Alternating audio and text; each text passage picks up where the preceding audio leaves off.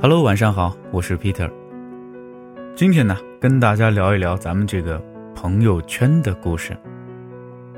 你有没有被好朋友屏蔽过朋友圈呢？反正我有。原本是疑惑，喜欢频繁刷朋友圈的他，最近几天怎么没动静了？于是便想进他的朋友圈看看他的近况，没想到只看到一条横线，发现自己被他屏蔽之后。我暗自难过了几分钟，便删掉了这位朋友。除了觉得没必要再联系，更多的是出于一种报复心理吧。你屏蔽我是吧？那我就要删掉你，否则显得我多怂啊。我觉得自己被莫名其妙的欺负了，我没有第一时间去问对方为什么要欺负我，而是以另一种方式欺负回去。可奇怪的是，人们往往认为。第一个握手言和的人是比较懦弱的一方，我们都羞于主动开口去说，我们和好吧，似乎先行妥协就等于承认一切都是我的错，就像网络上很流行一句话：“你不问，我不说，这就是距离。”几个月之后啊，和老同学小凯在微信上聊天，无意间谈到了那个屏蔽我的朋友。怎么感觉你们在朋友圈都没有互动了？我如实回答他说：“他屏蔽了我，于是我就把他删了。”小凯觉得有点不可思议啊！啊，发生了什么事啊？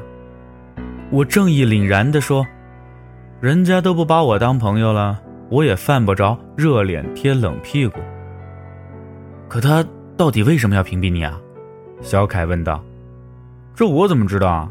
得问他呀。”你都知道得问他，那你怎么不去问问呢？我一时被问到，有点心虚，便没再答复他。过了一小会儿，小凯给我发消息说：“我帮你问了，他屏蔽你啊，是因为你只给其他人的动态点赞，但是从来不给他点赞。”看到这个消息，我差点被气哭啊！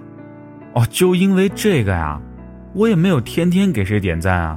都是看心情随机点的。其实呢，这句话要是早点拉下面子说出来，也不至于让两个朋友因为这种无关紧要的小事冷战几个月吧。以前在社交网络还没有像如今这么普及的时候啊，和朋友闹别扭是一件很麻烦的事情。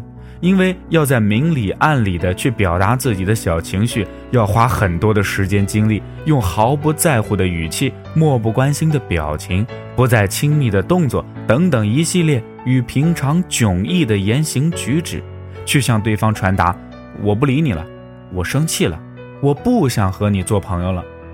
而现在要表达对一个人的愤怒，就简单的多了，大拇指随便点几下，拉黑、删除。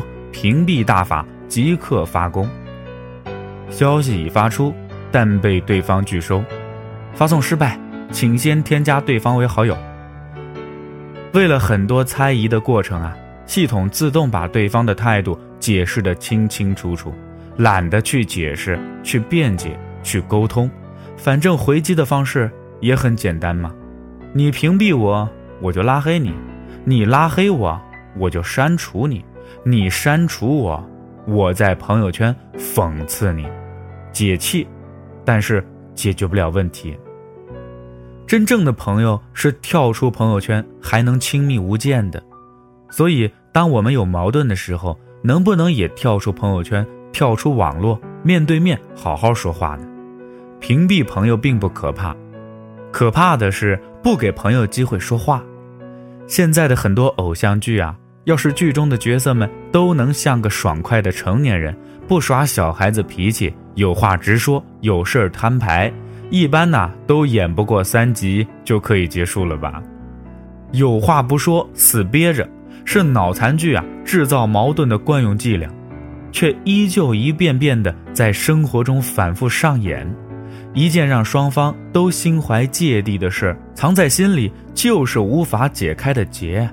只有我们都找个时间坐下来好好说话才是正确的成熟的解决问题的方式。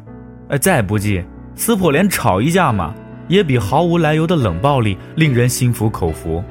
而有些架面对面呢是吵不起来的。今天的故事呢就说到这儿了。我是 peter 咱们明天再见。